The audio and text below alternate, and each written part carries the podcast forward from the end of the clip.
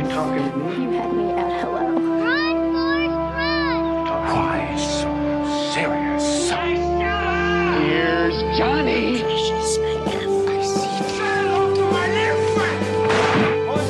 Vive el cine en primer plano. Bienvenidos al podcast número 14, ya pasamos el 13 de la mala suerte. Eh, una disculpa porque el viernes pasado no hubo podcast, este, teníamos a nuestra corresponsal en Morelia, entonces no nos Claro. pudimos reunir a grabar. Eso y que también somos godines, entonces tenemos que cumplir con obligaciones de trabajo. Ni Ay, modo. disculpe usted, ¿verdad? Pero bienvenidos una vez más.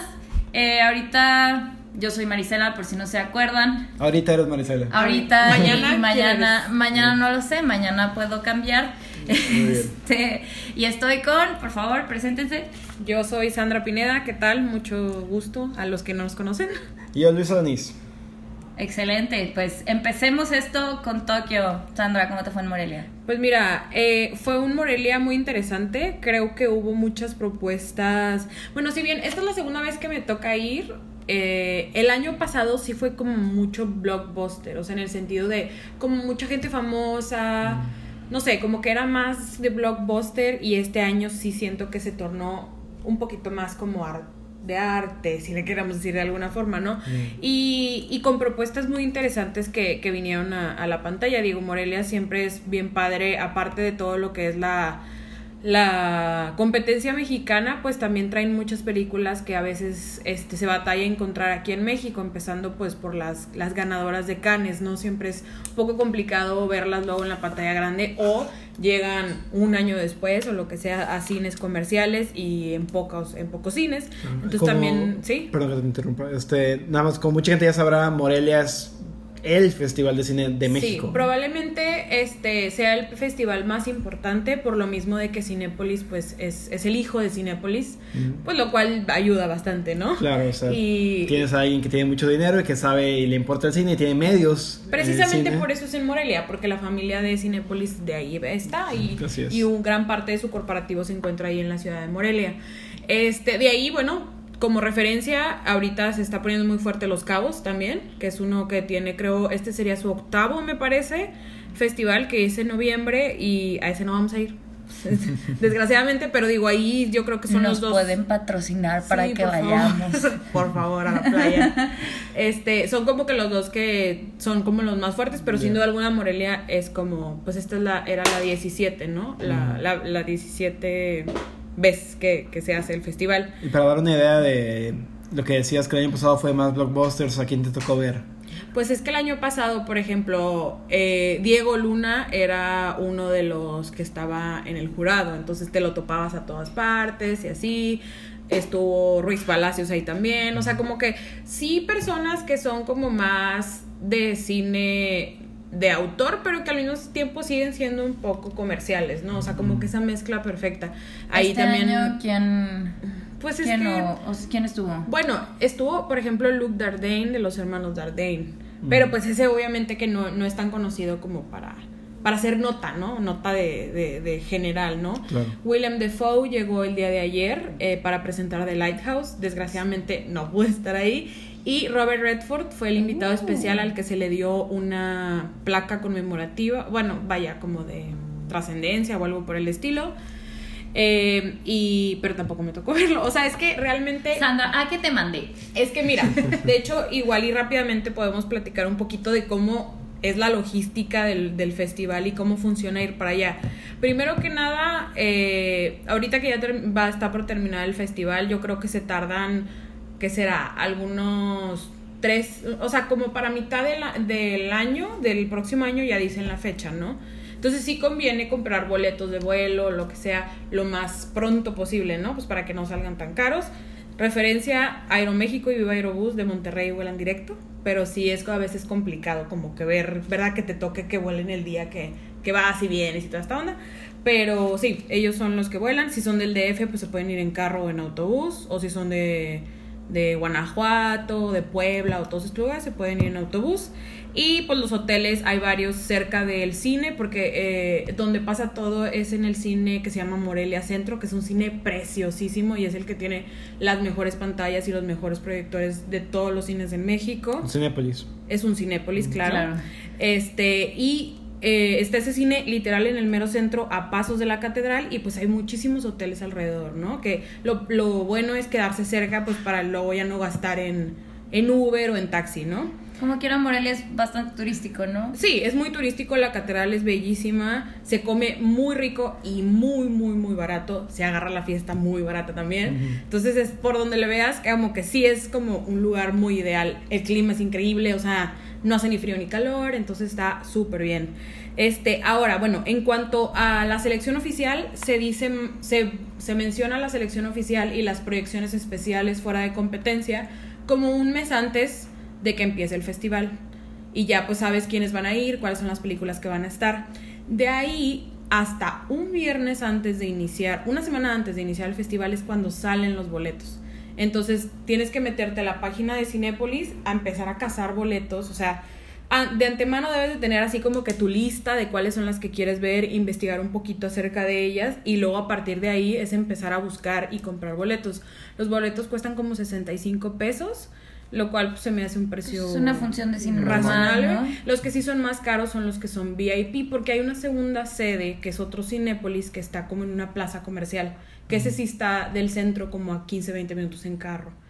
Pero la verdad, o sea, vale la pena mejor quedarse acá en el centro, opino yo, para no gastar en el Uber y lo que sea. Y igual, am- o sea, todas las películas se proyectan en, en ambas sedes. Mm. Este, y ya sería pues cuestión de horarios que se te acomode. Digo, en caso de que quieras ver una película que está allá, pues ni modo, es trasladarse para allá, pero, pero allá hay un cine VIP, entonces ese sí es un boleto un poquito más caro, pero no cuesta lo mismo que un VIP normalmente, me parece. No, no me acuerdo muy bien. Es más barato. Sí, es más, un poquito más barato. Entonces, pero está bien, o es sea, accesible en general. Creo que es muy accesible y también existen acreditaciones de, le llaman como FICOM Amigo, que te dan boleto, creo que cuesta como 1500 pesos o algo así, y te dan entrada a la fiesta inaugural, la cual yo no puedo entrar, desgraciadamente. Y te dan boletos diarios, creo que como tres boletos diarios, puedes entrar a las masterclass y además este creo que te dan cervezas diarias o algo así en, un- en el bar. Es que arriba del cine hay un bar, entonces... Sí, digo, Morelia, págame, te estoy aquí vendiendo tus, tus amigos Ficom, pero bueno, Please, que nos patrocine. sí, el otro año acredítanos, por favor. Y ya, o sea, realmente ya hasta que llegas allá prácticamente un día o dos antes es que sab- sabes ya ahora sí, ay Dios mío, algo pasó en el techo. Este, ya ahora sí ves como toda la programación y te das cuenta cuando las funciones tienen, si son estrenos, si va a haber alfombras rojas, si va a haber talento y así. Entonces ya en ese momento te das cuenta y ya puedes decir, oye, ¿sabes que la película que voy a ir a ver tiene alfombra roja? Entonces tienes que formarte como algunas 45 minutos antes de entrar a la película, hacer fila y luego pasan todos a la sala, después entra todo el crew y el cast y el director, presentan la película, se sientan, ven la película con la audiencia y luego de ahí usualmente hay rondas de preguntas y respuestas. Entonces está súper padre porque pues prácticamente estás viendo la película con los realizadores, lo cual pues obviamente no pasa todos los días, ¿no? Y es lo padre de Morelia. Eso es lo que a mí me gusta más. Y obviamente que se acaba la película y aunque no esté el, el cast ni el crew, la gente siempre se espera a que se acaben los créditos, o sea, cosas que no hacemos usualmente en un cine del fin de semana, pues Claro. sí tenemos que esperar, ¿no? Para aplaudir y toda esta onda.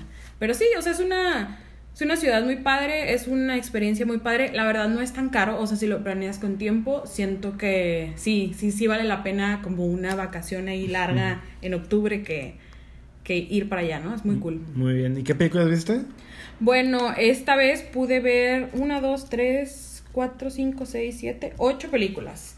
Este, rápidamente eh, pudimos ver la de Motherless Brooklyn, que es la última, es la película que realiza Edward Norton como director. ¿Es debut? No. Como director, sí. Sí. Está malísima. la de otra que es de, se llama Esto no es Berlín, de Harisama, que es un director que no sé si recuerdan una que se llama El sueño de Lu, que él hizo. Eh, es mexicano. Está más o menos, o sea, es una película de los años, situada en los años 80. Una película también que vi que se llama Ella es Cristina, que es de la dirige eh, Gonzalo Maza, a quien lo recordamos por haber escrito la de Gloria y también la de Una Mujer Fantástica. Él ahora se avienta a escribir y a dirigir esta película que es fenomenal.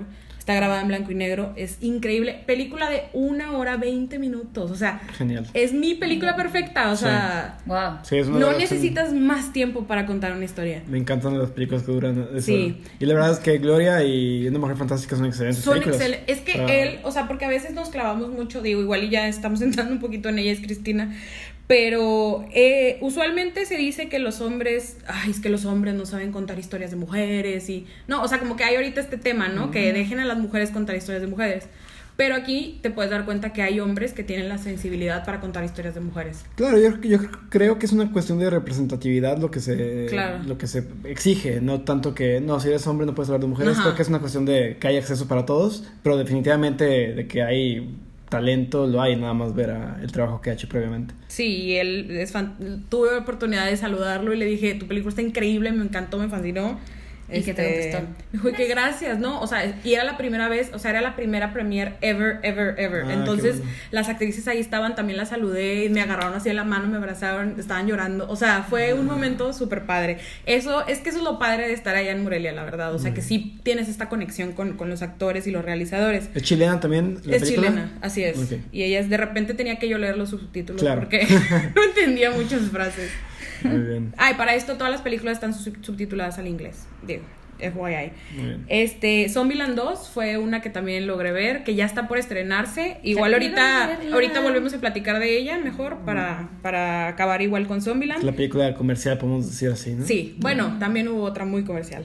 Este, Portrait of a Lady on Fire, que es de Celine Sciamma, lo siento, no sé cómo se pronuncia su, su apellido, pero ganó mejor guion en Cannes, estuvo nominada a la Palma de Oro también para Cannes y es una película increíble, es un romance entre dos mujeres que, o sea, yo creo que entra en los mejores romances de la historia, o sea, en el cine. Es increíble esa película, hermosísima.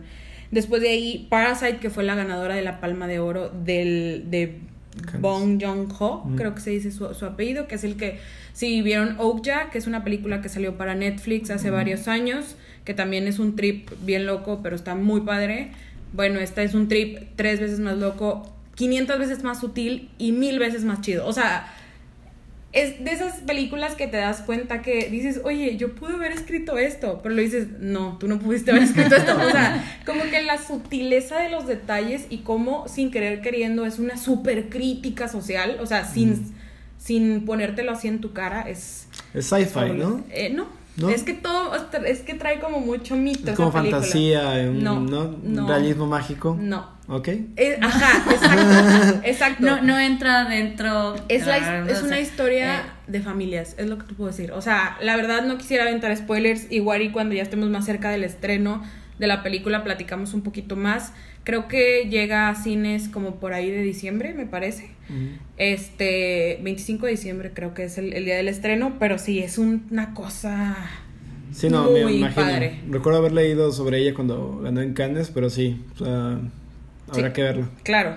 Este, de ahí pudimos ver también a Hidden Life, que es la, la nueva película de Terrence Malick. Y pues es una. Yo creo que es la película más digerible de Terrence Malick. O sea, si al- no has visto ninguna película de este director, creo que esta es la primera. O sea, aquí estaría padre entrar para que no te asustes y te vayas corriendo. Porque, pues, para los que sepan, pues es un autor muy diferente, digamos. Tiene su propio estilo. A mí me gusta mucho, honestamente. o Sí, sea, él es un autor en todo el sentido de la palabra. Y, y en esta sí, sí existe una narrativa eh, dentro de la historia, entonces eso ayuda bastante a entenderla. Este, y por último, ya casi de suerte, que muchas gracias ahí a Alejandro que, que me ayudó a conseguir un pase de prensa para poder entrar, fui a ver Cindy la Regia. este, y, Cine de arte. Claro. Muy bien. Y no sé, o sea, lo que les decía afuera del, del aire es que, o sea, a todo mundo que no sea regio le va a dar un chorro de risa, pero a los regios sí va a ser así como, eh, creo que así no pasan las cosas por acá. Lo, lo que sí es bien gracioso es que sí aparece en una escena donde están comiendo chicharrón de la rama. Entonces, Obviamente, eso- eso o sea, es es algo bueno. súper regio por excelencia. O sea, este, Sí. fin, este fin de semana fui a Live Out y Vampire Weekend saquen la carnita asada. Sí, bueno, O sea, hacen chistes de eso, pero hay unos, o sea, esos chistes sí están cool, pero hay otros que sí están como muy de, güey, nadie habla así acá, o sea, ¿A poco las regias no hablan así? pero es que está muy exagerado. Aparte, nadie del cast y del crew era regio, que no, o sea, entramos Ah, a la sí, misma de, bueno. de no tienes que ser asiático para hacer una película de anime, lo entiendo. Pero aquí como que para darle, el- o sea, como que siento que a lo mejor- al menos los escritores debieron de haber sido regios, no sé.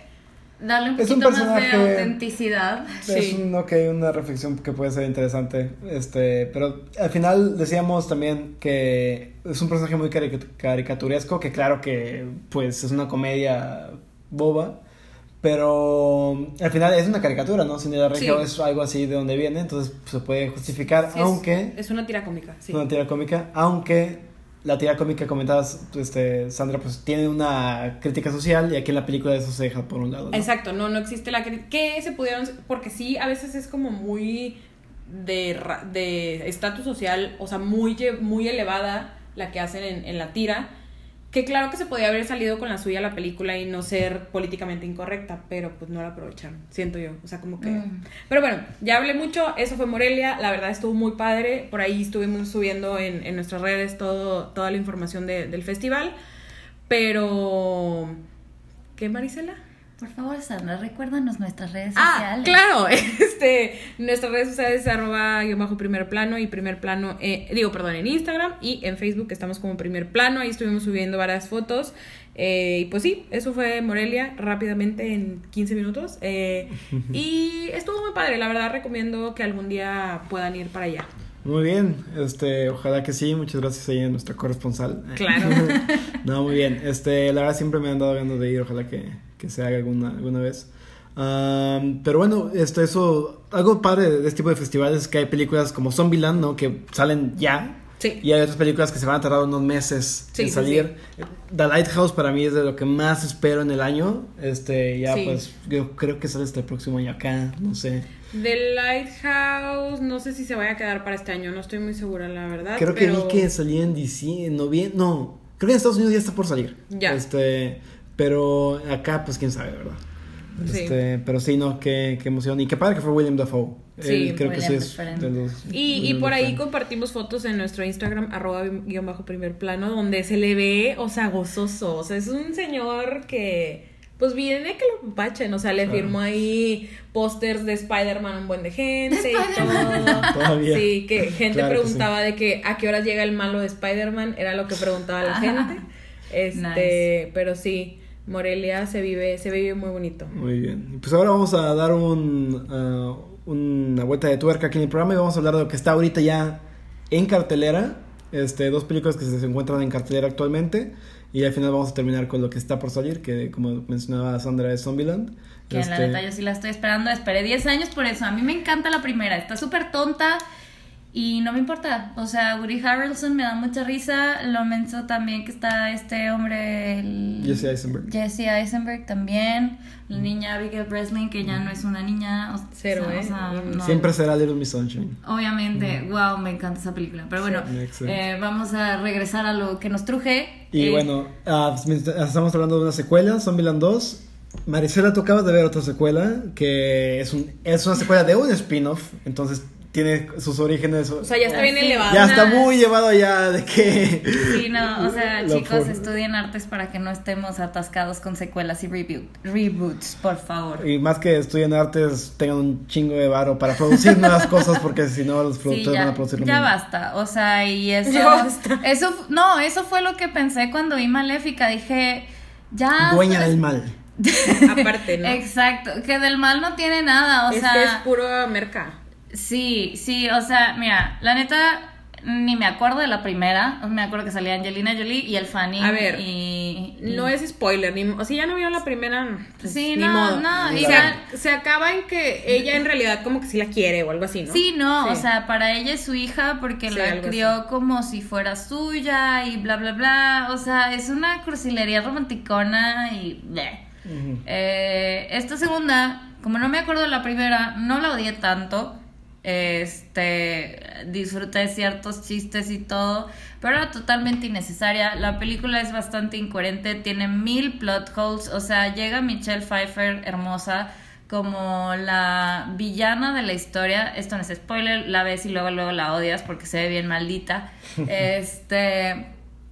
Llega como la villana de la historia, pero nadie te explica por qué odia a Maléfica, por qué odia a Aurora y por qué odia al marido y aparentemente también al hijo. O sea, nadie te explica, o sea, nada más te dice de que, ah, pasó esto y ya, pero no es un suficiente, un justificante así como suficiente de, de la historia. No Espérate es a que, porque seguramente va a salir el spin-off sobre su personaje. Y ya vas a te saber van a explicar todo. Pero a ver, ya, eh, pero ¿de qué va? O sea, ¿de qué va? ¿Llegan estas personas? Eh, mira, eh, empieza con que llega el, el príncipe y que para esto yo dije, wow, ya tienen cinco años de relación porque le dice de que hace cinco años pensé que te perdería y no quiero que esto vuelva a pasar y te- esto nos une y bla, bla, bla, bla, cursilerías.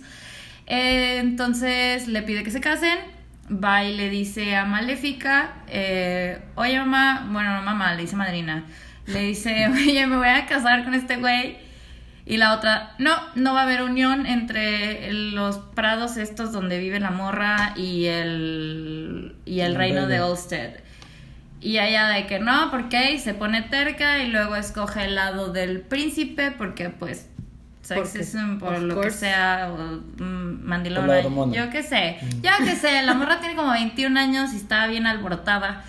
Este entonces como que lo escoge, Maléfica se siente traicionada y luego la mamá trata de matar a Maléfica, Maléfica descubre un poco más sus- sobre sus orígenes, que de hecho cuando tratan de matarla este Chutel Ejiofor la salva, que hasta eso, o sea, yo dije, ah, bueno, va a salir este güey, va a ser un personaje importante y nada más llega y como dice, mira, este es tu pasado, este es tu destino y pum, lo matan. Es como que, güey, neta, tanto dinero gastas, pero no te alcanza para pagarle el sueldo, o por qué no lo sacas más tiempo? Guau. Desperdiciadísimo. Al El contrario, hambre. yo creo que este, pues el dinero que tienes que, que tener para pagarle a Chihuahua AG4 para que salga 5 cinco minutos. minutos, Ajá. Exacto, o pero sea- también Chivotel para que sale. O sea, Ajá, exacto. El, el sí, güey. el hambre estaba, está brava. Ah, Pues- dinero, diga, están todo el mundo ahí ya. O sea, O sea, de, no tengo nada que hacer, sí, voy a salir con Angelina Jolie ¿Saben si. Angelina produce?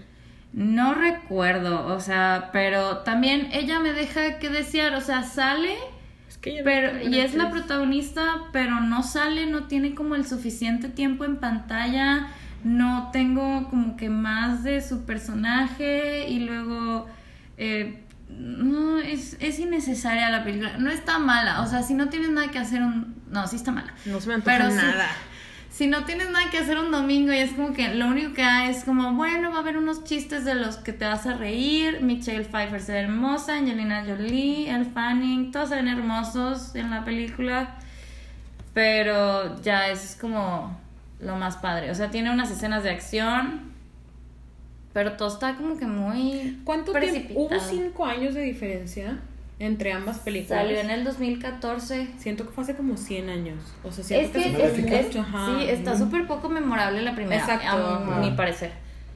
No, bueno, yo, yo no siento que haya sido tanto, pero quizás solamente porque siento que ya estamos atrapados en ese universo donde nada más no da, Disney no da lo mismo, si no son superhéroes, son live actions de cuentos de hadas. Entonces, por eso no me Ya sorprende. basta. A ver, y Deja pensemos un poquito en, en eso que dices.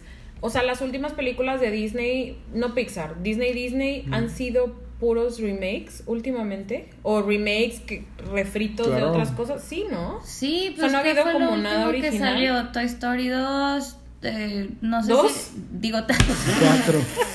Dos cuadrado. Ay, disculpe. No, pero como es No, lo que o sea, pero así estamos que... vimos el dato la otra vez, ¿no? Este, del top 10 de las películas que más se habían recaudado de, de lo que va del año, nada más una Era original. era original, Oz, era ¿no? Oz. Sí. Y era como el número 8. Ajá. Sí, o sea, realmente, ¿qué pedo Disney? Bueno, ya tiene muchos años haciéndolo. Muchísimo. Sí, y ahí vamos nosotros de güeyes a consumir lo que están haciendo, por eso lo siguen haciendo. Hablemos de una película original. Sí, mejor. Por favor. Vamos a pasar a otra película que, que pues sí está todavía ahorita en los cines, acaba de salir y se llama Late Night, en español tiene un nombre muy mexicano que es Ellas Mandan. Ah. Por ahí, si usted ve el título va a pensar que es otra película más de Marta Gareda y Omar Chaparro. Guácala. Pero no, es una película este, escrita y producida y protagonizada por Mindy Kaling. No te ahogues, Marisela. Todavía Marisela. Perdón por hacerte reír. No, ya, perdón, tomé. Ya no sé tomar agua, lo siento.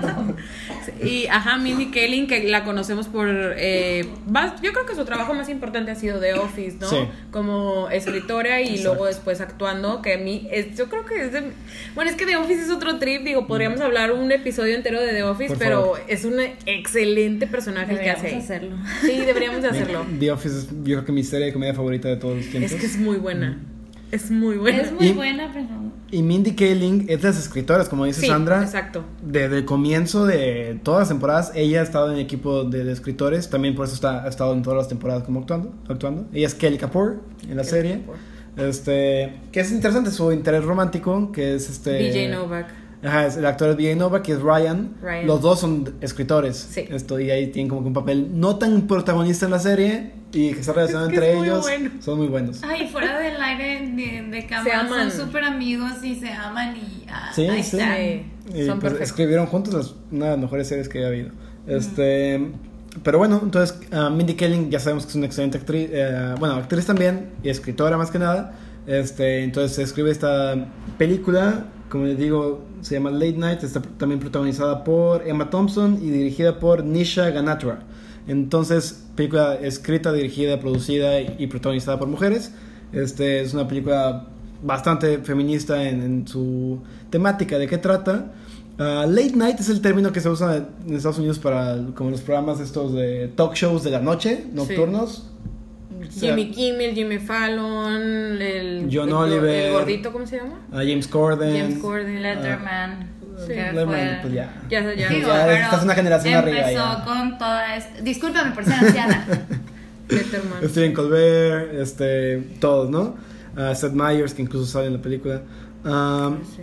Pero todos los nombres que, que acabamos de decir son nombres. Exacto. Y todos son los hosts de estas de este formato que ha existido por décadas en la televisión. Ajá. Tú mencionabas del Letterman. Este, No manches. Ha existido- Solo Chelsea, eso. ¿no? Es la exacto. que tú. Chelsea tuvo un programa en, en Netflix. Este, Samantha Bee también tiene un, un Ah, sí. talk show en la, en la noche. Pero no son personas que ni están en las principales cadenas ni son tan famosas. De hecho, o sea, las mujeres salen en la mañana. Exacto. Sale Ellen y Oprah, ¿no? Las más famosas. Oprah, las y más. de The View y todos estos programas. Y es un formato diferente. Los de la noche usualmente son más. Laid back, como más. Sí, tiene, tiene mucho más comedia, Sí. este, más crítica, más como spicy. Y los de la Sí, tarde son pues, mucho más. Todos inician con un monólogo como casi político, social, de crítica, ¿no? O sea, Exacto. empiezan de esa manera. Pero bueno, sí, exacto. Lo más cercano que hemos tenido en México, yo creo que con, con éxito, ha sido otro rollo. Uf. Este, Podemos hablar un episodio de otro rollo también. Otro rollo era esta combinación de un late night con, con SNL, ¿no? Saturday Night Live. Sí. Porque tenían los sketches y duraba ocho horas, pero bueno. Otro rollo era muy bueno. Muy no bueno. me dejaban verlo. Mamá. Pero bueno, Late Night, excelente película. Este, la verdad, ah, el personaje principal que es Emma la Thompson. de botargas, perdón. Es, es muy bueno que La Jordi se vestía de la abejita. La abejita de rollo, claro. Así que Sí. en En este fin. momento, cuando termine el podcast, se mete a YouTube y busca la carrera de otro rollo de Botargas. Para que se rían unas dos horas. Y después se van al cine a ver Late Night. Sí. Este. ah, Bueno, se enfoca en. ajá. Se enfoca en una mujer que es host de Late Night. Es como en un universo paralelo. Donde esta es una mujer que ya tiene décadas en la televisión. Tiene su talk show súper famosa. Ha ganado miles de Emmys. Y hasta Gol- ah, Globos de Oro y todo. Y su carrera está en decadencia. De Oreo, ¿eh? Recuerda. Globos de Oreo. Globos de Oreo. este, su carrera está en decadencia. Y. Entonces es la única mujer en la industria, pero incluso ella misma en su equipo de escritores nada más contrata hombres blancos, ¿no? Y han sido los que siempre cuentan estos chistes y ahora como por cuestiones de presión de la de los periodistas y de la gente y porque ya tienen que buscar una solución porque el programa está en decadencia y lo van a cortar, contrata a Mindy Kaling, a su personaje. Es una escritora novata en la comedia, pero que tiene un toque y es muy buena y le enseña como que a, a la personaje principal. Ah, este, como a refrescar. a refrescar programa. y a, a tomar provecho de lo que siempre tuvo y que nunca aprovechó, que era el hecho que eres la única mujer en esta industria, a lo que solamente una mujer puede hacer, ¿no? Y, está muy padre, es una película de estas que te muestra el behind the scenes de lo que pasa en- detrás de la gran pantalla, en este, en este caso la, La pantalla tele, chica. ajá. Este, entonces te muestra tal cual la mitad de la película pasa en el salón de los escritores. Este, están todo el mundo ahí pichando sus ideas, lo que es lo que pasa, lo que no pasa, los cambios que hay, el estudio de televisión, también un poco de stand up por fuera porque pues los escritores tienen que también quieren como que tener esta catarsis y, y Claro. va a poder como que entregar su propio material. Ajá. Una película muy divertida. Este, la verdad está muy bien hecha, muy buen mensaje. Y yo no puedo ver mis notas porque me entró una llamada.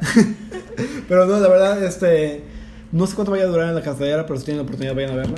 Este, vemos muchas películas sobre cine, pero pocas veces Sobre cine, la tele. televisión. Sí las hay. Sí las hay. Me pero- recuerdo una de Rachel McAdams que salió hace varios, algo de Good Morning Star, algo no sé qué. Ah, sí, sí. Hablaba sí. también un poquito de la tele. Está esta donde sale George Clooney que hacen como un heist en la tele.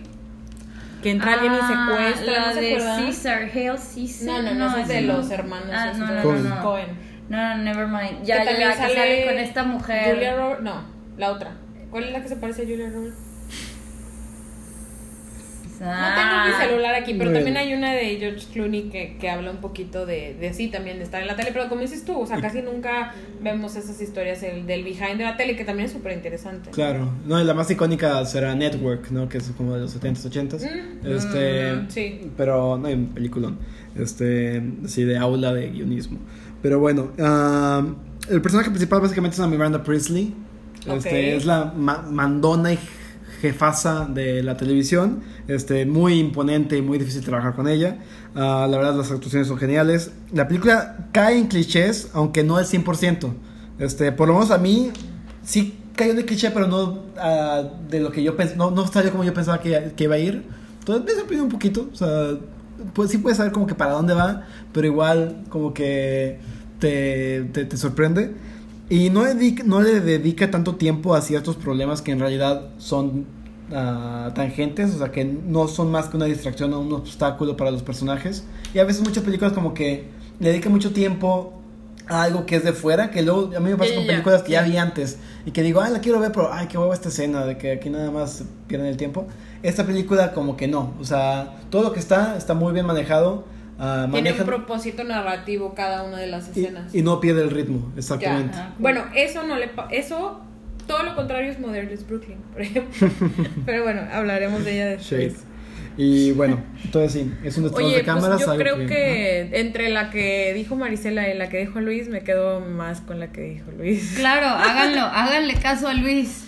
Sí, pero bueno, este partiendo de lo que ya pasó y lo que ya está en cartelera que todavía pueden ver, también el estreno de los más fuertes, también creo que se estrena Hustlers este fin de semana, que es la de J Lo que la hace stripper, o sea, Uh, can't wait. que no tuve chance de ir a ver. Oye.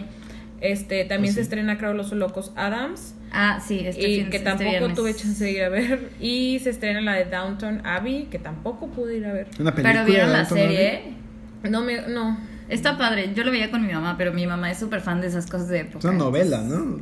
Básicamente. Sí, sí, es una novela, puro drama, este, pero pues está padre. Downton Abbey eh, se entretienen un chorro si les gustan los dramas de época. Este, y pues sí. Muy bien. Sí, Pero bueno, pero la chida, en mi opinión. Ah, y de va a esta- estar The Shining. Ah, en Cinemex. En Ah, Cine- en Cinépolis, Cinépolis. también. Sí, en, Cinépolis, creo que en ambas. como proyección especial. Ok, hay que ir, hay que ir a verla porque no muchas veces se puede ver esas películas en el cine. Y están esta semana. En Cinépolis Esta es semana. esta semana, o sea, comenzando ahora el, domingo. el domi- ok, Después muy bien. Que usted escuche esto. Pero, eh, digo, aparte de Hustlers, que sí se me antoja bastante ver, igual estaríamos hablando de ella yo creo la próxima semana, está Zombieland 2, que se llama Tiro de Gracia, aquí en México. Creo que Double tap. Double Tap se llama en, en inglés. Es la segunda parte de esta historia que se contó hace que 10 años, me parece que fue, Fue la en el primera. 2009. Que pues los eh, pues cuenta la historia no de es lo mismo no seguimos este universo paralelo donde de repente nacieron zombies que quieren matar a los humanos y los pocos que no se contagiaron con este como virus pues quieren salvarse no pero pues es como prácticamente se, se vuelve un, un western no donde ellos son unos guerrilleros que quieren pues sobrevivir el elenco es el mismo, el, el actor, ¿cómo se llama? El, el más grande. No, Woody el Harrelson. Sí, que digo, a él le cambió la vida, yo creo, esta, esta, est- o sea, este nuevo aire fresco que se aventó a partir de esas películas. Sale Jesse Eisenberg, que para aquel entonces no estaba No, nominado no, al Oscar y ahora ya lo está. Ajá. Emma Emma Stone, Stone, Emma sí. Stone le pasa la misma historia y es ganadora del Oscar. Y Abigail Breslin. Abigail Breslin. Que al contrario Que ha ido para abajo. Ella ya estaba, ya había sido nominada o no la nominaron. Sí. Sí, ganó, por. Little Miss Sunshine, ¿no? Sí. No, no ganó, ¿verdad? Pero ella ya como que va en picada. Pero aquí ya es como toda una chava súper grande que se viste súper cool y así, ¿no? Y en la pasada pues era una niña. Ahora, pues pasan 10 años desde la primera y realmente, o sea, Es de los escritores de Deadpool. también, exacto. Que de hecho el elenco original no volvía porque estaban esperando a que los escritores de Deadpool terminaran la saga para poder Ok. hacer la película. Bueno, pues ese Fun es el tema. Yo creo que esta película llega muy tarde. Es, lo uni- es el único pero que yo le pondría. O sea, ya deberíamos estar en Zombieland 3. ¿Sí me entiendes? Oh. O sea, es una. La verdad, la 1 es mejor. Para en mi opinión, no porque esta sea mala, simplemente porque la 1 pues es como la primera vez, o sea, es como la entrada a, su- a ese, a ese- Universo. esa historia, ese universo. Esta no es para nada mala. Realmente ni siquiera vale la pena contar el plot porque el guion es una excusa, una mera excusa para aventar bromas, para aventar Claro. chistes, para... O sea, la historia de verdad no importa. O sea, lo padre es la química de los, los actores, su re- sus relaciones inter... ¿Cómo se dice? Interlazadas. Interpersonales. No, o sea, que se entrelazan entre ellos. Ok. Se entre- X, eso. Eh, está bien padre, o sea, como Ay, se nota que, que de verdad son como que son como raza, ¿no? O sea, como Claro. amigos y así. Encuentra Y- sus Twinkies. No, Ay. no sale, no Spoiler. sale. No. Este, pero está bien padre, o sea, la verdad, muy, muy buena película. Los chistes no, pues no, no, no defraudan. Y por ahí también sale este señor, ¿cómo se llama? El que matan en la primera. Ay, Bill Murray. Bill Murray anda- Ah, pues aparece sí. Ya, ya me muero por ver esa película. Entonces, Sale. 10 años han sido quédense- demasiado. quédense hasta el final. Hay una escena post créditos. Digo, no hasta el mero, mero final, pero un poquito antes de los créditos. ¿Saben los credit- eh, Perdón, en los trailers sale Bill Murray. Así es. Que no es Entonces, spoiler. no, no es spoiler, pero, pero sí hay una escena a mitad de créditos, digamos. Y sí está muy, muy fregona. Y pues ya, esa yo creo que sería la, la recomendada. Esa sí es. O sea, lo padre de esta película es que no intenta ser algo más que una película de comedia, divertida, de chistes, de maldiciones y de tonteras. O sea, y ya, entonces lo hace perfecto porque, pues eso es, ¿no? O sea, no, no intenta hacer absolutamente nada más. Y de nuevo, los actores están increíbles, la dirección, pues, eh, o sea, es una película de comedia común y corriente. Y el, la o sea, el guion es una, una excusa, mera excusa para volver a ver esta, este grupo de cuatro compañeros. Es lo que promete. Yo no creo que prometa nada más la película. Este, Zombieland 1 fue muy buena. Este, y es nada más como que, ah, quiero ver. Excusa la- para tener más. Exacto, es la versión extendida, básicamente. ¿no? Sí, y qué triste que se tardaron tanto. Obviamente la gente que la vio hace 10 años sí está muy emocionada por ver otra vez, pero sí siento que nos castigaron bastante en el, o sea, todo el tiempo que se tardó para volverse a hacer. Digo, qué padre que sí se logró, porque pues todos ellos ya super actores y así pudieron haber dicho, ay, qué oso que hicimos esa película, pero es cool la película. No, claro, entonces- es cool, es cool. Entonces, pues sí, sí, yo creo que fue más así como un, oigan, pues vamos, ándale, vamos a hacerla. Ah, Pero, pues, no, vamos a hacerla. pero como que no hacía falta como para que saliera antes. ¿O por qué dices que se tardó? porque pues ya pasó mucho tiempo, o sea, me hubiera gustado como ver, o sea, no sé, como que siento que ya pasó demasiado tiempo. Pero a veces varias películas son buenas o es mejor así porque dices de que, ah, wow, o sea, no, no- no es nada más otro Ya. secuela, Pues otro sí, remake más. Si como, lo ah, ves de mira. esa forma también puede ser y a lo mejor y para la gente que no vio la 1 ve esta y luego se va a ver la 1, o sea, no sé. Claro. O sea, puede ser la primera para alguien, ¿no? Pero Zombieland sí, check sería la que yo recomendaría ver. Además, bueno, Hustlers no la he visto, pero también me quisiera verla por ahí. Y pues ya, creo que sería todo. No sé si ustedes tengan algo más que quisieran decir. Nada, este, vean Late Night, empecé también a ver una serie que se llama Inconcebible en Netflix, muy fuerte, también muy feminista, pero muy, mucho más fuerte, en las comedias, un drama, pero bueno, lo podemos comentar después con más calma, y, igual que nada más he visto un capítulo, capítulo hasta ahorita, así que después. Pues creo que ya eso es todo por hoy. Eh, yo nada más les quiero decir, vayan al cine, no vean Maléfica y los quiero mucho. Adiós. Bueno, ¿tu nombre, Maricela? Ay, bueno, ya lo dije. Pero despídete por ti misma. Bueno, hoy soy Marisela, mañana probablemente también. ¿De qué? Desgraciadamente. Desgraciadamente. Marisela con S, a Marisela diferencia con S. de ese globo donde escribieron mal tu nombre, un globo de cumpleaños, qué triste. mi- pero bueno. no, ya estoy acostumbrada, hay veces me- que me dicen Marisol. Pero bueno, soy Marisela Leal, mucho gusto. Luis Alanís. Y Sandra Pineda. Bye.